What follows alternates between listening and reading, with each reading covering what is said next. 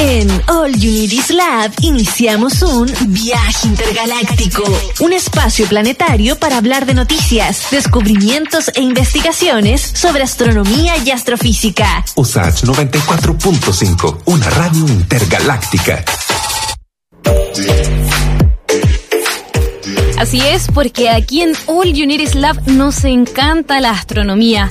Han pasado 14 días desde que la misión Perseverance o Perseverancia de la NASA amartizó o aterrizó en Marte. Desde aquel histórico 18 de febrero de 2021 hemos visto en Internet variadas imágenes sobre la superficie del planeta y han surgido nuevas conversaciones sobre su geología, atmósfera y condiciones ambientales del planeta. En nuestro país, un investigador italiano se instaló en la región de Atacama para contribuir con su conocimiento del planeta rojo. Volcanes, canales de lava y el cañón más grande de nuestro sistema solar son parte de los elementos que concentran la atención de miles de científicos y aficionados de todo el mundo. De este apasionante tema y de otros relacionados, por ejemplo, con la geología planetaria, lo conversamos con el profesor Giovanni Leone. Es geofísico y vulcanólogo y también director del Instituto de Astronomía y Ciencias Planetarias de la Universidad de Atacama. Profesor, bienvenido a All Unities Lab. Buenas tardes, muchas gracias por la invitación. Profesor, iniciemos de lleno con esta conversación sobre Marte porque finalmente eh, es un área en la cual usted se ha especializado y con la cual también usted propone algunas cosas muy interesantes como que la región de Atacama también se sume como este polo de interés científico y turístico relacionado con los estudios que se hacen en Marte y cómo se vinculan con nuestro desierto de Atacama, por ejemplo. Sí, eh, desierto de Atacama es muy conocido en todo el mundo como análogo marciano, por ejemplo, eh, muy parecido eh, con color, morfología del territorio, así que se podría utilizar como una base marciana, es una idea que estamos desarrollando también, por ejemplo.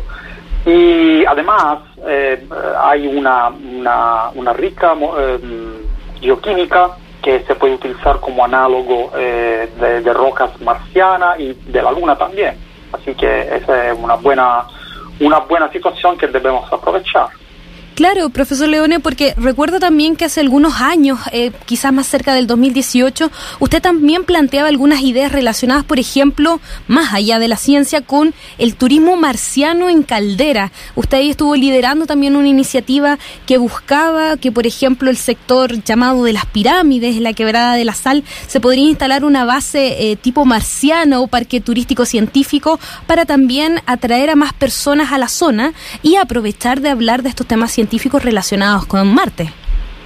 Esa sería una buena idea. Eh, eh, lamentablemente la pandemia paró un poquito todo el desarrollo de la, del estudio y de la, eh, de la organización de la investigación sobre este, este sitio.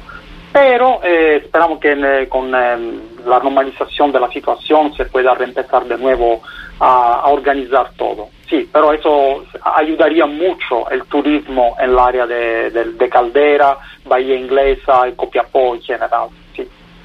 Profesor, usted, eh, bueno, nació en Italia, ha desarrollado su carrera científica en ese mismo país, en Reino Unido, en Estados Unidos, también en Suiza, y entiendo que incluso ha sido invitado por la NASA en Pasadena para dar también charlas y conversaciones sobre eh, distintos aspectos de su investigación relacionado tanto con Marte como con otros planetas. Cuéntenos un poco en qué aspectos se ha centrado gran parte de esta investigación que usted realiza.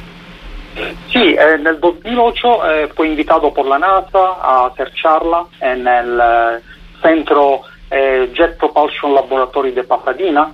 Sí, fue una charla centrada en la luna volcánica de Júpiter, Io, que es una luna activa, tres veces más activa de la Tierra en, en términos de calor emitido. Y bueno, Marte fue una otra línea de investigación que desarrollé eh, in collaborazione con eh, l'ENS Research Center de la NASA también, eh, buscando carbonatos en superficie de Marte. Solo que no encontramos mucho carbonato, así que eso eh, puso en, en, como en duda el, la idea que Marte fue un, una, un pasado remoto, un, un, planeta húmedo y cálido.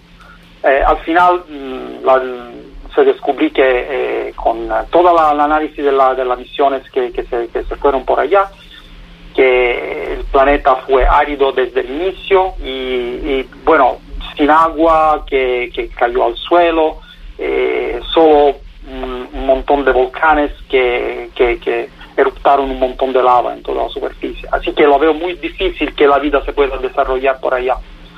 Bueno, profesor, aquí usted está diciendo una afirmación muy potente porque con la última misión que eh, aterrizó en Marte, eh, se habría muchas esperanzas finalmente de conocer la historia geológica del planeta. Y en específico con lo que usted nombraba, también aquí hay otro nombre que entra en juego, que es, eh, entiendo, un accidente geográfico que hay en Marte, que se llaman estos valles marineris, que es, un gran cañón que en un principio se pensaba que estaba formado por agua, pero según lo que usted dice, eh, finalmente fue formado por lava. Lamentablemente desde los volcanes sale lava, no sale agua. Así que, bien, eh, no se puede justificar una, un cañón de, de 9 kilómetros y solo con agua, porque con, según un cuento más fácil, eh, muy fácil, eh, la cantidad de agua, toda la cantidad de agua de toda la historia de Marte no podía formar este cañón, imagínense. Eh, además, eh, tenemos el, el, olivino, que es un mineral que está contenido naturalmente en la lava, que todavía no se encuentra alterado, porque a contacto con el agua, en, en un tiempo entre los 100 años y 10.000 años se va a cambiar en serpentino. Así que eso no, no ocurrió. Eh, además, eh, hay otros minerales que van a decir que lamentablemente no estaba agua, no estuvo agua en, en, en Marte. Uno de esos es la jarosita sí que se, se, forma a contacto con el agua del, eh, que está contenida en la lava, pero al final, después que está depositada en la superficie, eh, si no tiene contacto con el agua, eh, no se va a alterar también. bien, esa se va a alterar de inmediato si hay humedad en la, en la atmósfera. Eso no ocurrió también. Y hay mucho más. Por ejemplo, en el cráter Gale, donde, donde estuve Curiosity, encontraron también la tridimita que es un dióxido, un dióxido de silicio, de silicio o sílice como está conocida, que se forma a 850 grados. No me parece un lago habitable. Profesor, entonces, con todas estas afirmaciones que usted realiza y junto con el respaldo de sus años de investigación, podríamos decir entonces que son muy pocas las probabilidades de que entendamos a Marte como un planeta cálido y húmedo que tenía un océano de agua? Oh, por supuesto, y a, lamentablemente eso se, conocí, se, está, se, sabe desde el 1965, pero eh, claro que eh, la NASA necesita como una esperanza para, para seguir a, la, a enviar eh, eh, misiones.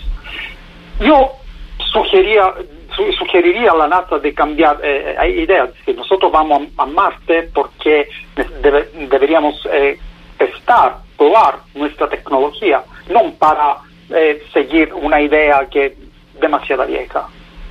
Claro, estamos hablando de esta idea quizás de poner fichas de esperanza para colonizar el planeta, establecer bases, quizás trasladar a parte de la civilización en el futuro. Esas son las ideas que se ponen bajo las esperanzas de Marte finalmente. Se podría hacer, pero sin la esperanza de encontrar agua y vida. Bueno, si la encontramos estamos todos felices, pero no hay que, que eh, seguir enviando misiones para eh, buscar lo que pff, es muy difícil que está. El sistema. Wow, esa es una gran afirmación, profesor, porque mm, va un poco también eh, en contra de lo que muchos también ciudadanos y ciudadanas piensan sobre esta esperanza de, de Marte. Y, y, también entiendo que usted en su trabajo ha nombrado algunos volcanes en Marte. Creo que son cerca de seis más o menos, ¿o no? Eh, cuéntanos también de qué forma esta presencia de volcanes les entrega características únicas a este planeta. Eh, bueno, son volcanes pequeños que, bueno, no se conocían al inicio porque, bueno, la, la, la, la calidad de las imágenes eh, va mejorando cada vez que hay una nueva misión. Eso es también una, una buena, un buen desarrollo de, la, de, de las misiones. Pero no se conocían. Eh, eso lo descubrí en el 2013, eh, cuando yo estuve en, Zurich, a la Suiza, y bueno, eh, estaban todos alineados y con eso descubrí una, una origen del planeta que, que estuve también muy, muy distinta, muy diferente desde lo que se contaba al inicio. Fue un gran impacto que, que formó un océano de lava al, al hemisferio sur del, del, planeta y después, después que, que, se enfrió, se formaron todos los volcanes alineados. Eh, eh, lo más importante que son, son los tres volcanes de Tarsis, son lo más grande, el más grande en absoluto de todo el sistema solar, que es el Monte Olympus, 26 kilómetros de volcán, eh, tres veces el, el Monte Everest eh, de la Tierra. Wow. Estamos conversando con el profesor Giovanni Leone, geofísico, vulcanólogo y también director del Instituto de Astronomía y Ciencias Planetarias de la Universidad de Atacama, donde también, profesor, eh, usted realiza cursos. También adentrándonos en la labor que usted está desarrollando en la región, entiendo que otra de las áreas en las cuales usted se desarrolla y también se vincula es la minería de recursos extraterrestres, con la cual también usted tiene un diálogo con el gobierno de Chile. Cuéntanos un poquito más de eso. Eso sería el futuro de no solo de Chile, va de toda la humanidad, porque un día, eh, lamentablemente, todos los recursos se, va, se acabarán. Así que nosotros debemos pensar justo en tiempo dónde encontrar nuevos recursos para eh, sustentar nuestra economía. ¿Y a qué nos y, referimos cuando hablamos de la minería de recursos extraterrestres? ¿Qué significa? Eh, significa sacar eh, minerales como cobre, eh, también en los asteroides, Luna y Marte. Eso es, nada más. Así que eh, hay que, buscar una forma de, de hacerlo eh, que, que, sea sustentable en el tiempo. Esa es la idea. Eh, eso es todo lo que están tratando de hacer también eh, otra, um, otros países del mundo eh, que son bien desarrollados en el tema de la, de la investigación espacial y también tienen una buena agencia espacial. ¿Como cuáles países, profesor? Por ejemplo, lo, lo, norteamericano, eh, la NASA, eh, hay, también eh, Luxemburgo, Japón, eh, hay Canadá, países que, que, tienen una buena agencia espacial, también la Australia están tratando de desarrollar. También los lo Emiratos Árabes Unidos están tratando de hacer una, una buena eh, agencia espacial. También que enviaron una misión a Marte, con éxito, hay que decir. Claro. Profesor, usted habla de cobre en los asteroides. Pareciera que esa afirmación es sacada de cualquier libro de ciencia ficción de esos que nosotros tenemos en nuestra biblioteca aquí en All Unities Lab. Pero en Chile, ¿tenemos la tecnología como para poder desarrollar ese tipo de proyectos a futuro? Todavía no, pero podemos desarrollarla. Bueno, la pregunta un poco obvia es, eh, ¿tenemos los recursos? Eh, hay, hay, que conversarlo, ah. porque si hay, una, si hay una decisión política que hacerlo, sí lo se va a hacer. Eso, eso es la, la idea. Eh, bueno, eh, no podemos esperar que, que, se va a acabar todo el recurso, hay que, hay que hacerlo. Eh, eso va a salvar el país. Fantástico. Profesor, también otra de las áreas donde usted se desarrolla eh, tiene relación con la luna con la Luna, su exploración y quizás también un eventual desarrollo de la primera base en su polo sur. ¿Qué significa eso, profesor? Eh, ¿La Luna también podrá ser otro objetivo para desarrollar nuevas áreas? Se habla de, de volver a la Luna. Eh, ah. Hay que buscar un buen lugar para, para volver a la Luna. Y el polo sur, eh, como el polo norte también de la Luna, son buen, buen lugares donde hay luz, eh, hay eh, visibilidad la, con la Tierra, hay eh, la posibilidad de, de, de poner eh, también una, una, temperatura que no es tan extrema. así que se puede mm, empezar a desarrollar una, una, primera, una primera base lunar, donde al inicio van robots y, además después, luego pueden, pueden ir los hombres o mujeres también. Profesor, ¿cuáles serían las ventajas de tener una primera base lunar? Porque también muchos pensarían que acá estamos cruzando algunos límites, que vamos a eh, explotar eh, eh, los recursos o que quizás podría eh, tener otro tipo de consecuencias quizás para el mismo planeta. Sería bueno quizás ir despejando algunos mitos y dudas al respecto. Imagínense cuántos recursos nosotros podemos sacar en un cuerpo virgen como la Luna donde no hay árboles, donde no hay eh, un tema ambiental. Y además, eh, imagínense lanzar eh, eh, cohetes desde la Luna, donde hay una gravedad menor. Eh, eso, eso va a guardar plata. Y, y, y también eso podría eh, ayudar también a un una, a una, mm, laboratorio, podría ayudar a una observación en el espacio sin atmósfera, donde no hay problema de la atmósfera. Eh, son ventajas que, que tenemos que, aprovechar. Definitivamente. Profesor, también volvamos un poco a Chile y a la región de Atacama y de qué forma el Instituto de Astronomía y Ciencias Planetarias de la Universidad de Atacama está desarrollando distintas investigaciones respecto a estas áreas y también formando a nuevos científicos y científicas. Bueno, nosotros tenemos eh, tres líneas de investigación, eh, una en ciencias planetarias y exoplanetas, eh, una otra en astronomía galáctica y estelar, y una otra de astronomía extragaláctica y cosmología.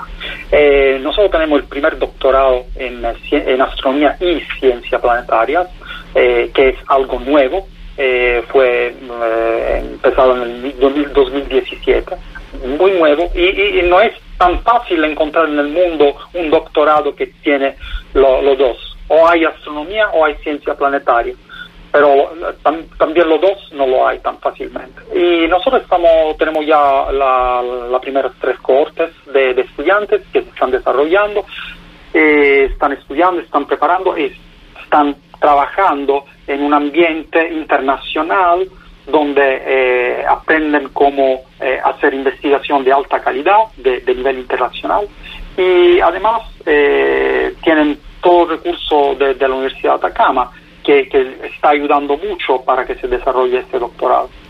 Profesor Leone, podemos decir entonces y quizás afirmar que hay posibilidades de ver en la astronomía, en las ciencias planetarias, en la cosmología, nuevas áreas de desarrollo laboral efectivo para quizás los jóvenes, los hombres y mujeres estudiantes que nos están escuchando en este momento en el programa?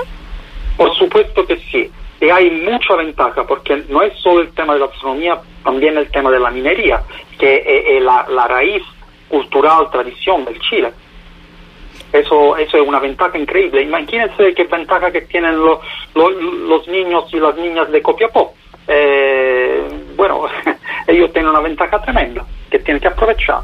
Claro, entonces hay un llamado a los niños y niñas de Copiapó, también a las familias que nos pueden estar escuchando en este momento a través de nuestra señal www.radiosach.cl para que también sabe, eh, se interesen, averigüen y busquen información relacionada con estos temas y con el Instituto de Astronomía y Ciencias Planetarias de la Universidad de Atacama. Profesor, nos quedan algunos minutos todavía de la entrevista y me gustaría llevarlo a otra reflexión porque las cifras internacionales hablan de que el año año 2025 sería identificado como el año dorado de la astronomía, ese año donde se van a terminar de construir gran parte de los grandes observatorios que están en el norte de nuestro país y que esto va a, abrir posibilidades que casi infinitas.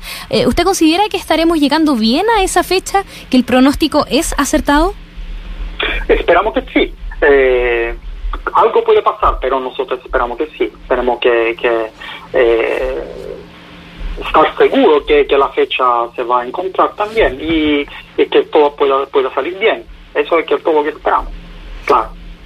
Fantástico. Profesor Giovanni Leone, geofísico y vulcanólogo, también director del Instituto de Astronomía y Ciencias Planetarias de la Universidad de Atacama. Muchas gracias por conversar con nosotros y nosotras acá en All Unities Lab y despejar todas estas dudas en relación a Marte, la vulcanología y también, ¿por qué no?, la minería planetaria.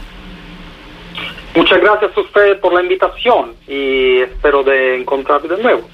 Fantástico, le vamos a cobrar la palabra, profesor. Chao.